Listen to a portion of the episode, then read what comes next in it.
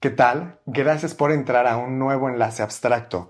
Yo soy Meneno y hoy estoy acompañado de Marisela Sabido, empresaria y profesional con certificaciones en Open Cards International Practitioner, así como coach multidimensional, ejecutiva y de vida. Estaremos conversando sobre el objetivo y el proceso del coaching, así como de conocer los mitos y realidades y las diferencias entre un coach, un terapeuta y un motivador. Entre otras cosas, comenzamos.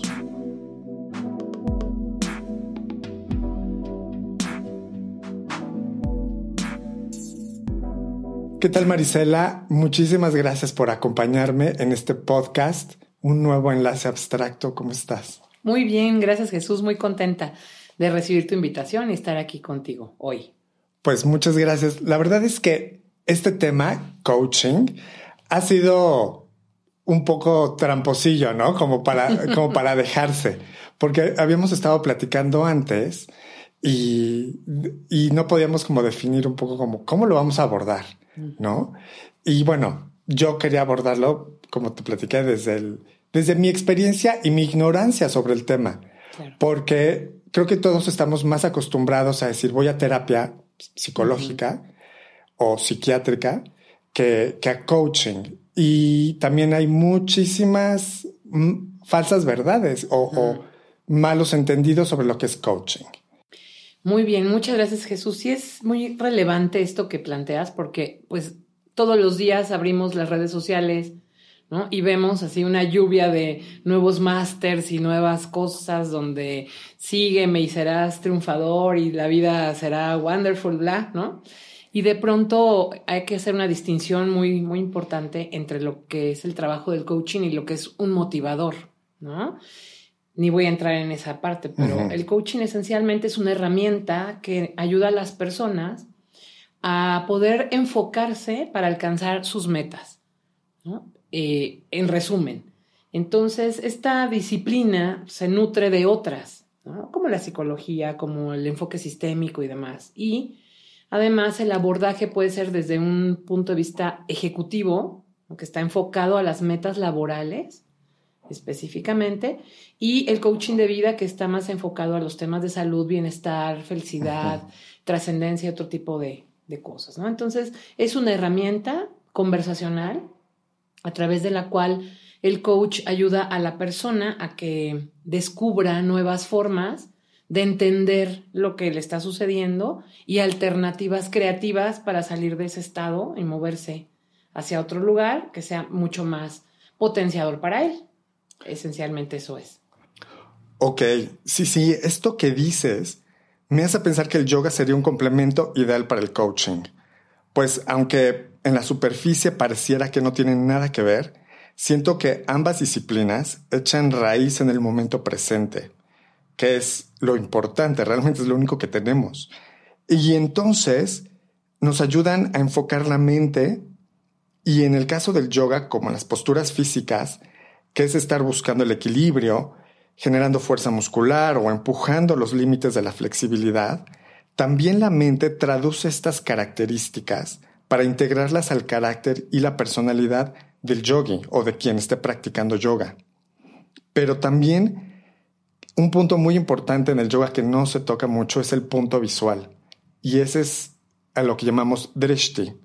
Y este nos ayuda a mantener el equilibrio en posturas de equilibrio, pero en las posturas de fuerza, como los guerreros o como la flecha, simplemente es un punto hacia adelante que nos da enfoque. Y para mí es como, ahí está mi objetivo y ahí es a donde quiero llegar. Y esto me está costando un esfuerzo, pero no puedo apartar mi mirada de ahí porque es esto lo que quiero. Qué, padre esa línea que encontramos, ¿no? De coincidencia, porque ah, el coaching ontológico, el multidimensional, más bien, que aborda a la persona desde eh, su cuerpo, ¿no? Sus emociones y sus pensamientos y el lenguaje. Entonces es inevitable que, que tú tienes que contactar con esa emoción, ¿no? Que tiene el coachee para que entonces la persona pueda conectar esa emoción a una acción que lo mueva, ¿no?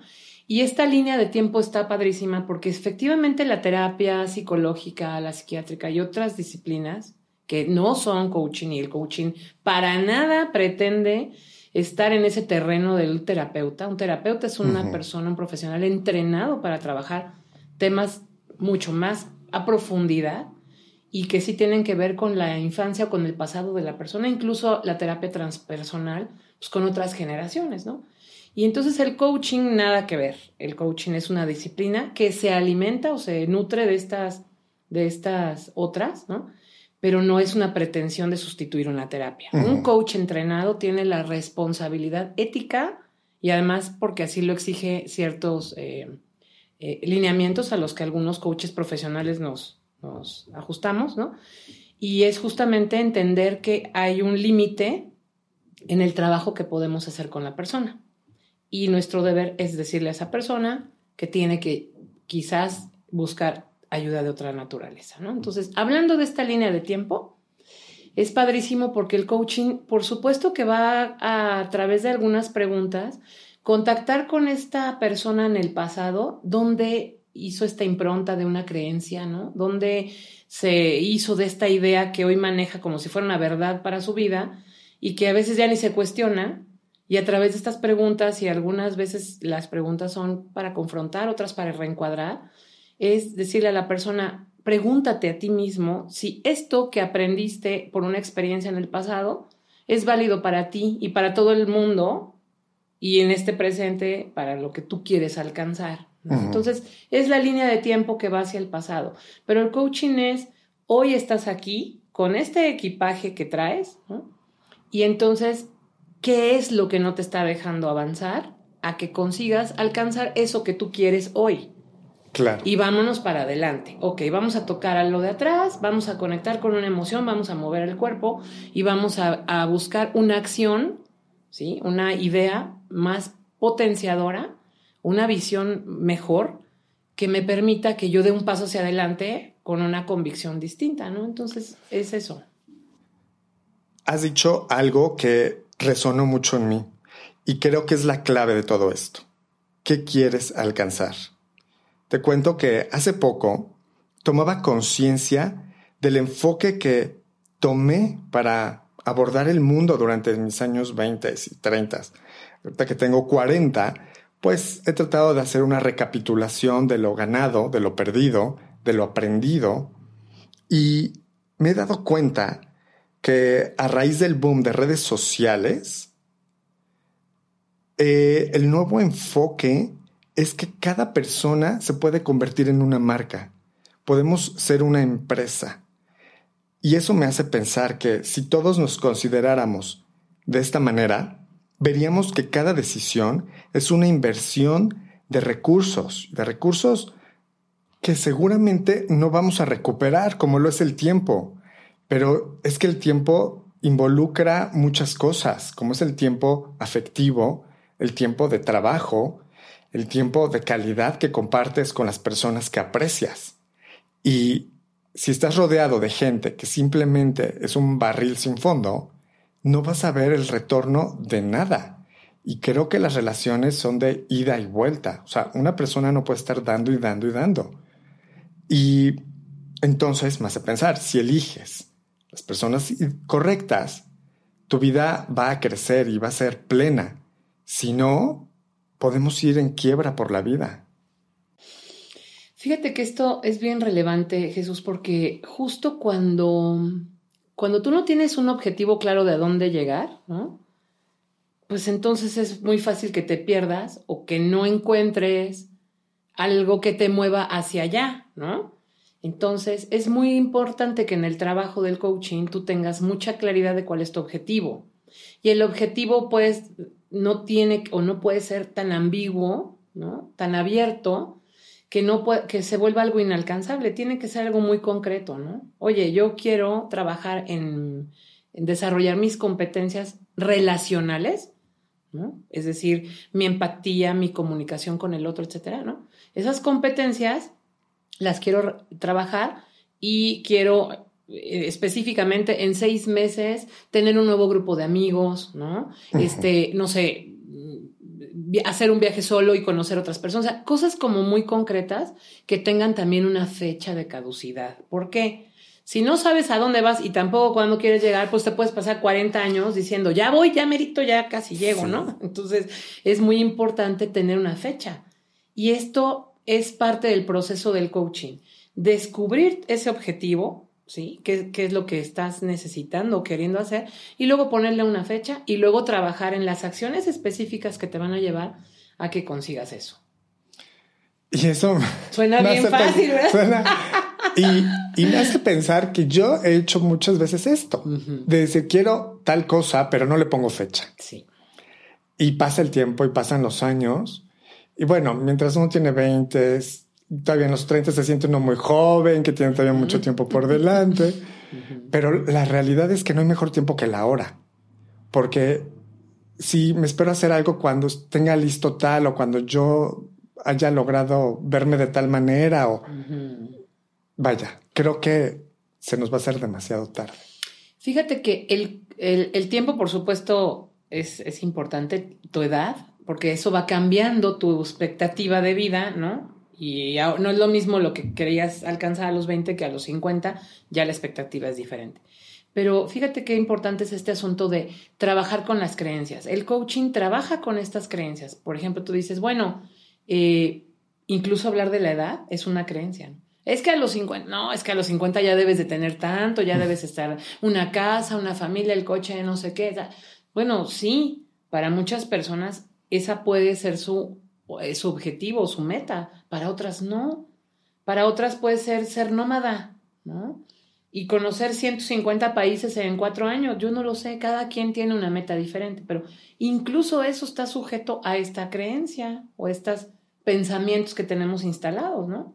Si la pareja debe de llegar cuando yo sea perfecto, o sea, como, ¿por qué? ¿No? ¿Sí? Si pues, quizás la pareja puede ayudarme a que yo evolucione, ¿no? Que sea mi espejo y, me ayude a, entender, a encontrar cosas que yo no miro de mí mismo. Y es un, es un terreno fértil para que yo siembre de mí y, mire crecer algo, ¿no? Entonces, ¿por qué tengo que ser perfecto? ¿Por qué tengo que ser, no sé, fit o, tener resuelta mi vida? Claro, por supuesto que es válido también entender que yo quisiera tener un escenario resuelto para que me alcance para la pareja que quiero, que eso es algo bien, bien importante, ¿no? A veces las parejas llegan, pero no son las que yo quiero pero es para lo que me alcanza. Exacto. Entonces, si me pongo a chambearle, pero no necesariamente en adquirir cosas o estar de cierta manera, sino en yo estar en donde yo necesito estar emocionalmente, mi pensamiento, pues entonces más fácilmente puedo aspirar a tener una pareja que sea realmente una pareja que me ayude. Y entonces esto me hace pensar, es el coaching está de acuerdo en que atraes lo que es igual a ti? O sea, es como, sería como una ley universal el de... Mm. Pues mira, no, no quisiera entrar en detalles de las leyes universales, ¿no? Porque de pronto es que las personas como más racionales dicen, no, pero ¿cómo? Pero es que eso, sí, pero es una realidad que si yo tengo mi pensamiento en que en estas, mira, te voy a poner el ejemplo, las, dice un autor que no me acuerdo, no recuerdo su nombre, este, post-COVID, memoria post-COVID, pero él plantea que hay tres creencias madre que le impiden a las personas avanzar. Una es no soy suficiente, la otra es no soy importante y la otra es equivocarse es malo. Entonces dice que todas las creencias que tenemos, todos los pensamientos que tenemos de nosotros mismos, los que nos limitan, encajan forzosamente en esas tres. Y que si tú logras desactivar esa creencia madre, o sea, trabajar en ella para romper esa creencia, todo tu, mundo se transforma. Por una sencilla razón, Jesús. Claro que si lo aplicas o lo pones en el mismo escenario de la ley de la atracción, si mi pensamiento está en que yo no soy suficiente, pues yo no me quiero relacionar con personas que yo pienso que son wow, ¿no? Que son lo máximo, que se ven wow y que son exitosísimos. Entonces, ¿cómo me puedo aspirar a relacionar con esas personas si yo no me siento suficiente? pam, pam. Si lo quieres traducir a la ley de la atracción, sí, porque en el momento en que yo rompa esa creencia, me voy a sentir merecedor o en el mismo, digamos, nivel para atraer a esa persona y a otras, ¿no? Y es sano reconocer y cambiar de un entorno cuando éste ya no te permite seguir creciendo. Y, no es muchas veces que tengamos un conflicto con las personas, simplemente a veces el conflicto es con uno mismo porque deseamos seguir superándonos y seguir explorando maneras y horizontes de disfrutar el mundo. Pero lo que queremos ya no está aquí y está allá. Entonces necesitamos movernos y alejarnos. Y eso me hace pensar en, en muchas etapas de la vida, ¿no? Como cuando somos estudiantes y a veces conoces a una persona ideal, son novios durante años, terminan la carrera y deciden que pues ya es momento de casarse y al poco tiempo se divorcian porque sus metas ya no empatan. Simplemente dejaron de tener caminos paralelos. Mira, hablando justo específicamente del tema de la pareja y de algo que podrías trabajar en coaching relacional, ¿no? Es este asunto de que las parejas, efectivamente como las amistades, tú vas evolucionando y entonces de pronto tus intereses se van transformando. Tú no eres la misma persona que eras ayer, o sea, suena cliché, ¿no? Pero no eres la misma de hace un año, ni de hace tres, antes de la pandemia, ¿no? Entonces hay una evolución, un cambio, tú te vas moviendo lateralmente o hacia adelante. Y la otra persona también. Entonces, algo que, que mm, de alguna forma mantiene las, a las parejas en esta relación por más tiempo, son muchas cosas, ¿no? Y muchos autores hablan de un montón, ¿no? Pero hay como, una, como un consenso en este tema, uno de la intimidad, no, no solo hablando de relaciones sexuales o lo físico, ¿no? Sino de la intimidad, de estar a tiempo a solas, de, de tocarse, de, de, compartirme, de una serie de cosas que podemos llamar intimidad, y, un proyecto en común. Eso es básico para que una pareja pueda permanecer en el tiempo, además de, obviamente, la comunicación, el respeto, el amor y todas las cosas que sean para ti importantes, ¿no? Y otra muy, muy importante, el proyecto no tiene que ser algo de trabajo, ¿no? Puede ser crecer una casa, un negocio, este, hacer los viajes famosos, yo qué sé, lo que, lo que esas personas encuentren en común. Y, y, bueno, tampoco eso es garantía de que una pareja va a durar, ¿no? Porque el amor se va transformando, va evolucionando y pues creo que eh, deberíamos hacer un ejercicio porque la relación debería ser como este contrato que revisemos cada X periodo de tiempo, ¿no? Oye, ¿seguimos en la misma? Sí. Oye, tus, tus, esto que le llamamos los irrenunciables. Oye, hay una lista de cosas a las que yo no estoy dispuesto a renunciar jamás, ¿no? este, no sé, a que tú bebas demasiado, a que a la infidelidad, a bla, bla, bla. Y yo puedo tener mi lista y tú tu lista, ah, estamos en paz con eso, sí, seguimos, ¿no? Pero de pronto hasta esos irrenunciables pueden cambiar. Entonces, son muchas cosas las que tienen que confluir para que una pareja pueda perdurar. Pero trabajar en esos aspectos de tener un proyecto en común y de generar esta intimidad es algo importante. Y por otro lado está la despedida. Y es que no nos sabemos despedir. O sea, sí sabemos, todos nos vamos a morir. Ah, sí, ya todos sabemos que nos vamos a morir. Pero tú no tienes un entrenamiento para cuando se muera tu mamá, tu papá, tu comadera, ¿no? Tu pareja, hasta tu mascota, ¿no? Tú no estás entrenado para eso, a menos que tengas eh, o hayas desarrollado o hayas incorporado a tu vida estas prácticas de la meditación, ¿no? De la lectura, de la espiritualidad, de lo que tú quieras, ¿no? Pero la realidad es que el día que eso sucede, sucede una pérdida, hay un duelo, hay un quiebre. En coaching eso se llama un quiebre. Mi vida era así ayer y ahorita desperté, Charles, ya mi coche lleno de ceniza explotó el popo. O sea, ¿no? Eso para algunas personas está siendo un quiebre es que los niños no los puedo llevar a la escuela y ya se me despanzurró toda mi dinámica, es un quiebre, ¿no? La pandemia fue un quiebre mundial, ¿no? Totalmente. Es decir, es algo que viene a cambiar por completo o, una parte muy importante de mi estado. Entonces, el duelo es eso. El duelo es un quiebre. Y aunque yo sea súper positivo y luego voy a hacer un paréntesis de la psicología positiva, este, que a mí no me encanta, ¿no? eh, pero de alguna forma, el que yo tenga una disposición a estar mejor y a decir, órale, pues es parte de la vida, me voy. Sí, sí, pero si no trabajas en despedirte de Adebis, ¿no? Y en que tú emocionalmente te pongas en un lugar donde realmente vivas ese duelo, lo transites y ya, pues ahora sí que sóbete y a seguir, ¿no?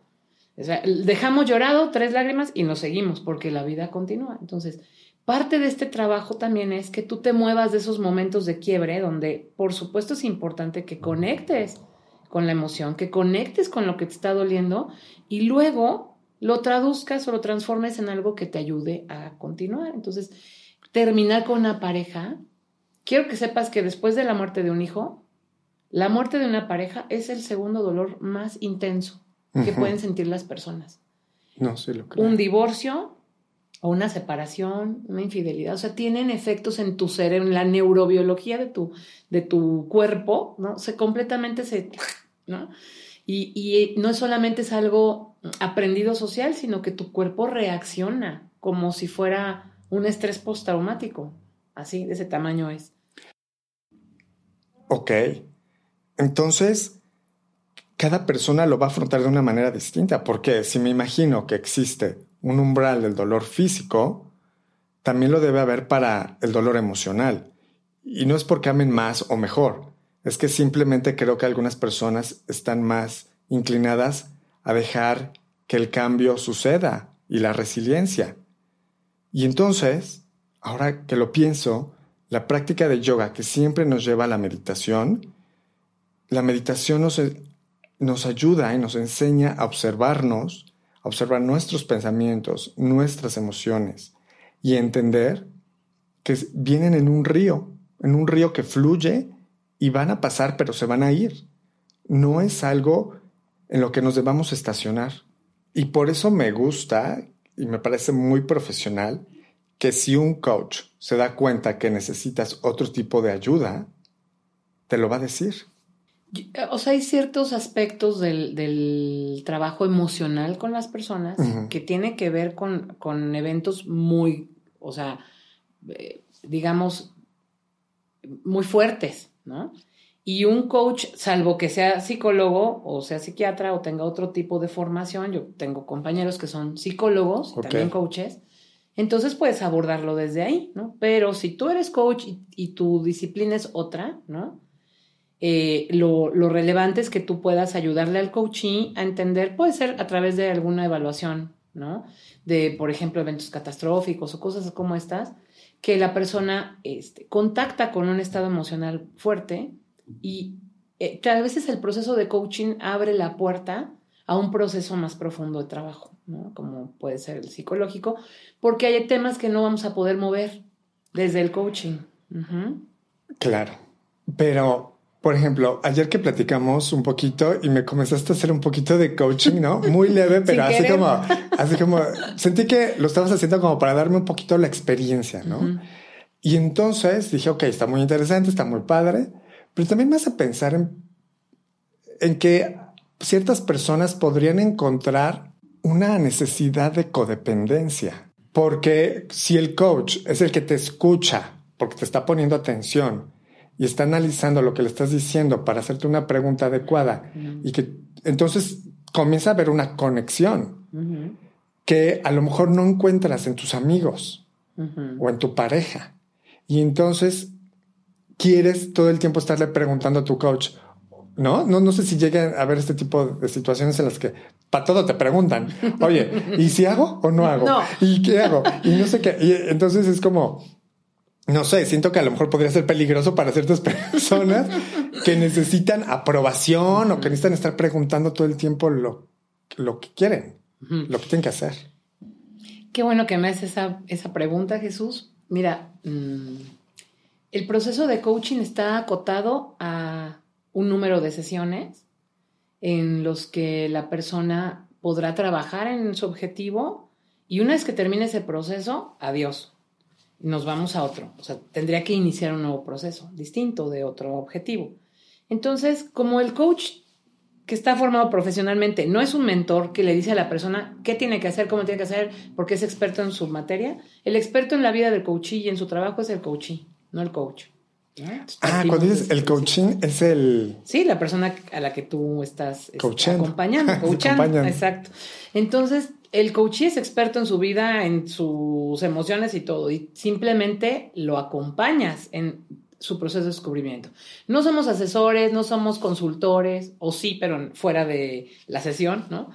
Y entonces la relación que se establece con el, con el cliente, porque pues el coach es un cliente, eh, no, no trasciende a estos escenarios fuera de las sesiones de coaching. O sea, no es que ya salimos de la sesión y me hablas de tu, de tu coche. Oye, ¿qué crees? Fíjate y, te cuento. No. Y por supuesto que se establece un vínculo con la persona, es necesario. O sea, esa persona viene a, a contarte de sí mismo cosas relevantes y pues por supuesto que hay una apertura y hay una conexión, ¿no?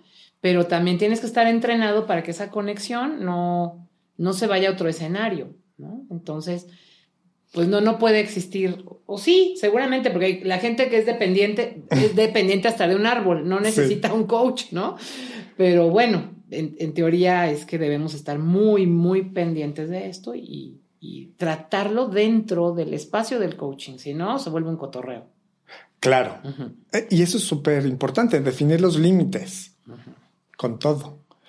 Eso me hace pensar que incluso después de un, digamos, de un trabajo con, un coach, eh, uno, uno podría autogestionarse, digamos, de, aprender a hacernos las preguntas adecuadas.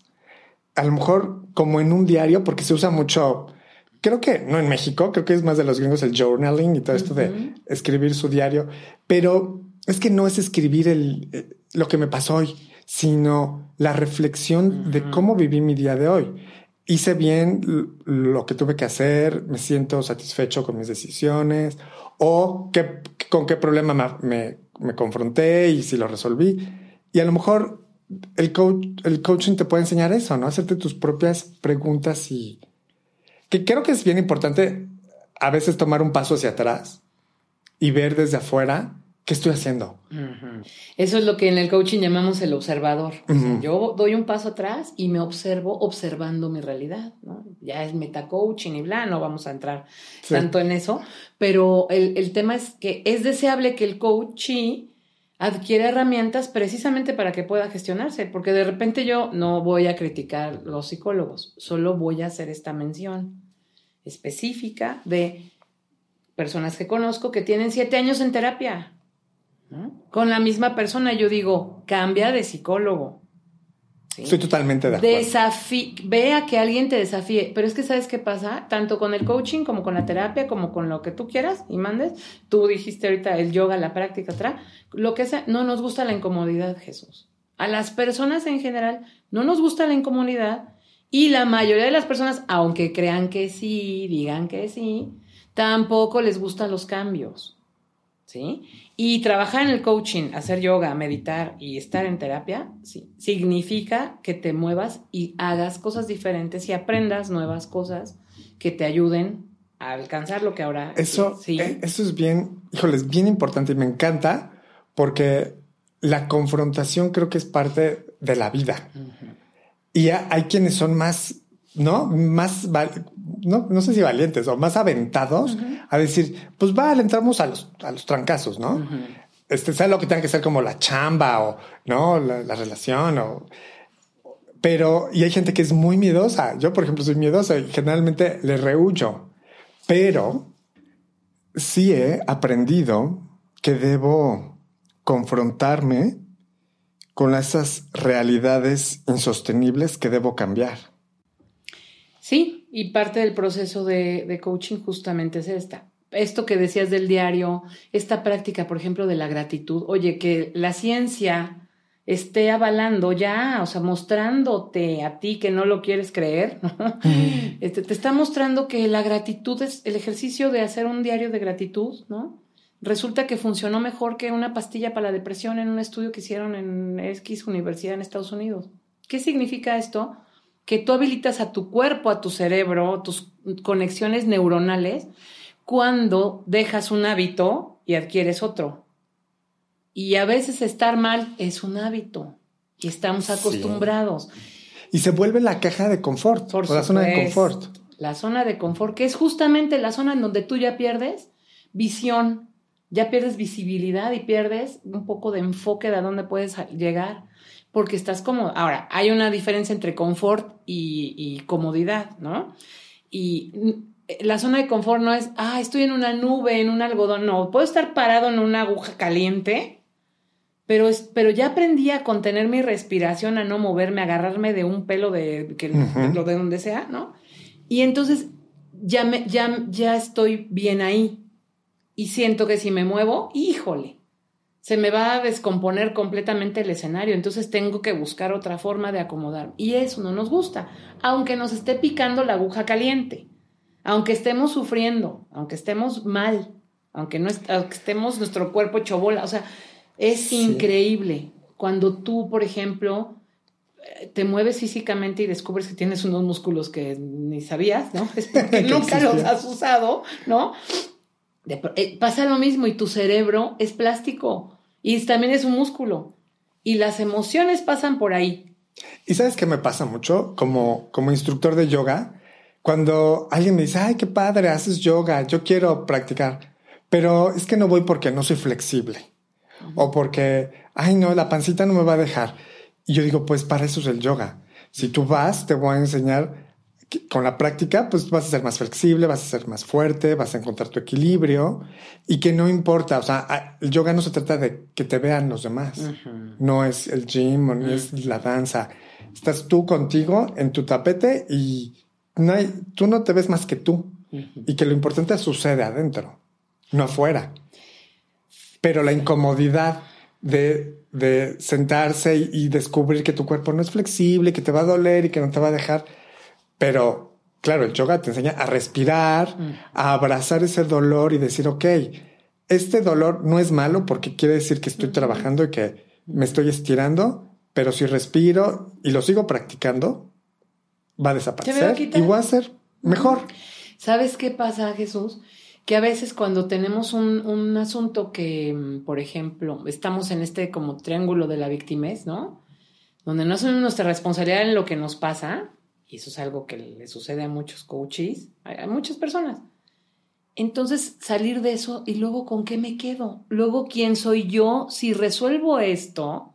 Porque de verdad es increíble, pero hay personas que sostienen una creencia porque si dejan de creer en eso, ya no saben en qué se van a convertir.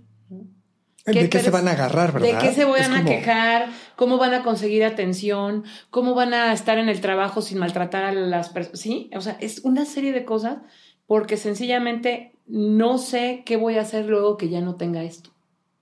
Sí.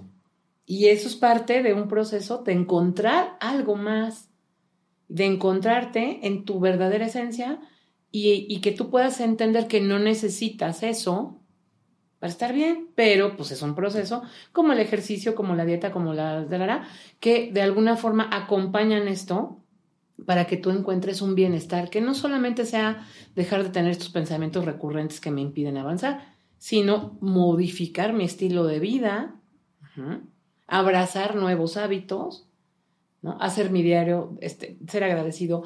Muchas, hay muchísimas herramientas. Yo recuerdo una maestra espiritual que tuve hace años.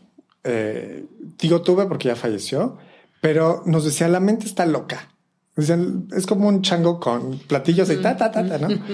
Y, y, siempre te va a estar diciendo, o sea, te va a atacar, ¿no? Literalmente, o sea, con tus inseguridades, tus dudas, tus miedos, y que nosotros deberíamos tomar el control y decirle a la mente como si fuera un ente aparte, te voy a demostrar que estás equivocada.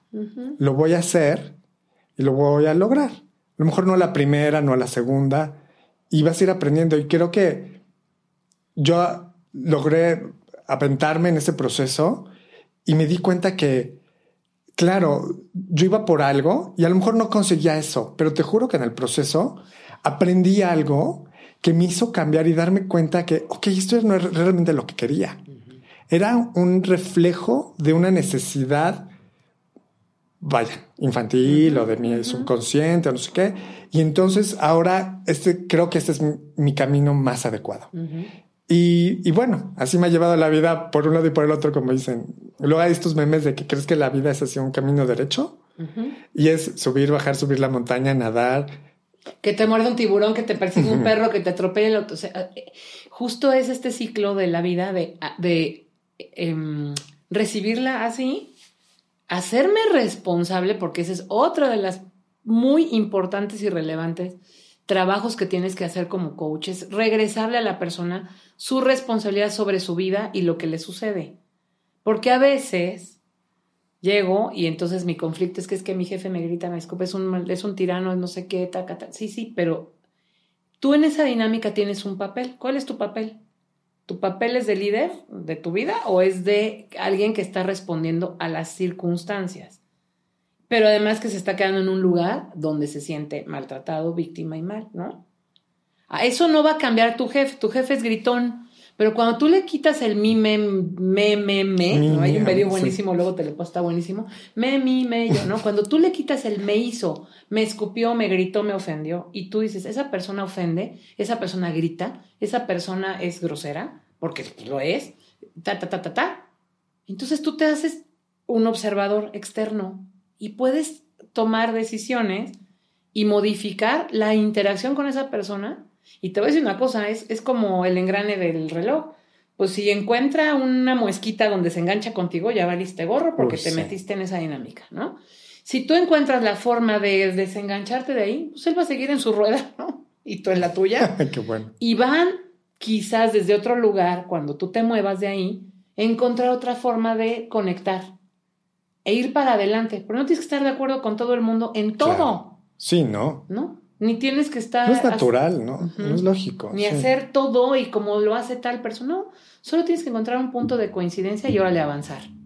Entonces, esto de salirte del lugar de la víctima, también no estamos muy felices con tal cosa porque implica aceptar que yo tengo una responsabilidad en eso. Y no me gusta. Ahorita, sí. Y, fíjate, en el contrato sagrado, luego es otro, un tema que luego te voy a platicar, pero el contrato sagrado habla de, que manejamos 12 arquetipos de junk para sobrevivir en esta vida. Y uno de los básicos y que todos tenemos es la víctima. Y dice, claro, porque la víctima a todos nos sirve en algún momento para sacar un beneficio. No es porque seas una víctima indefensa. Al contrario, estás utilizando ese arquetipo para llegar a algún lado. Oye, pero este tema nos, va, nos podría tomar toda la vida. no toda la vida, pero otro ratote sí. Otro ratote, sí, sí, sí. O ya me vas a empezar a coachar aquí. No, no, y no, no, Y no, y no. y eso es muy privado. Ah. No, claro que no. No. Pero muchas gracias por acompañarme. ¿Y cómo te gustaría que concluyéramos esta charla? Pues mira, me gustaría terminar diciéndote esto, Jesús. La, la vida está esperando ¿no? Si se puede decir de esa forma, que tú te decidas a ser lo más feliz que puedas, a sentirte lo más satisfecho y a explotar todas estas cualidades que tienes que a veces ni siquiera te las reconoces, ¿no? Porque no te miras, miras hacia afuera, miras hacia los otros. Cuando tú regresas una mirada hacia ti, es padrísimo descubrir un montón de potencial que hay dentro de ti que te puede llevar a, mejores lugares. La otra cosa que quisiera decirte es que si alguna vez piensas iniciar un proceso de terapia, de coaching, busca personas que, estén alineadas a un código de ética, a unas prácticas, porque de verdad hay mucha gente afuera que está haciendo negocio con esto. Y bueno, por supuesto que esto es una forma de vida, pero no a costa de las personas, de su bienestar, de su salud, de su felicidad, ¿no? incluso de su estabilidad mental, ¿no? no esto no es un juego, es una cosa delicada. Entonces, pues busca a alguien que tenga lo que necesita tener para poder acompañarte en eso. Y la otra es, pues esta creencia de que equivocarse es malo y que el error me va a llevar a cosas fatales, ¿no? También un poco sacúdela y prueba, ¿no? Prueba cosas diferentes si has estado haciendo lo mismo durante mucho tiempo y no te está funcionando, pues haz otra cosa, ¿no? y, abre una puerta, busca otra posibilidad. Y es con eso. Me encantó porque dijiste ser feliz. Creo que el objetivo de todo es ser feliz. O sea, venimos a ser felices.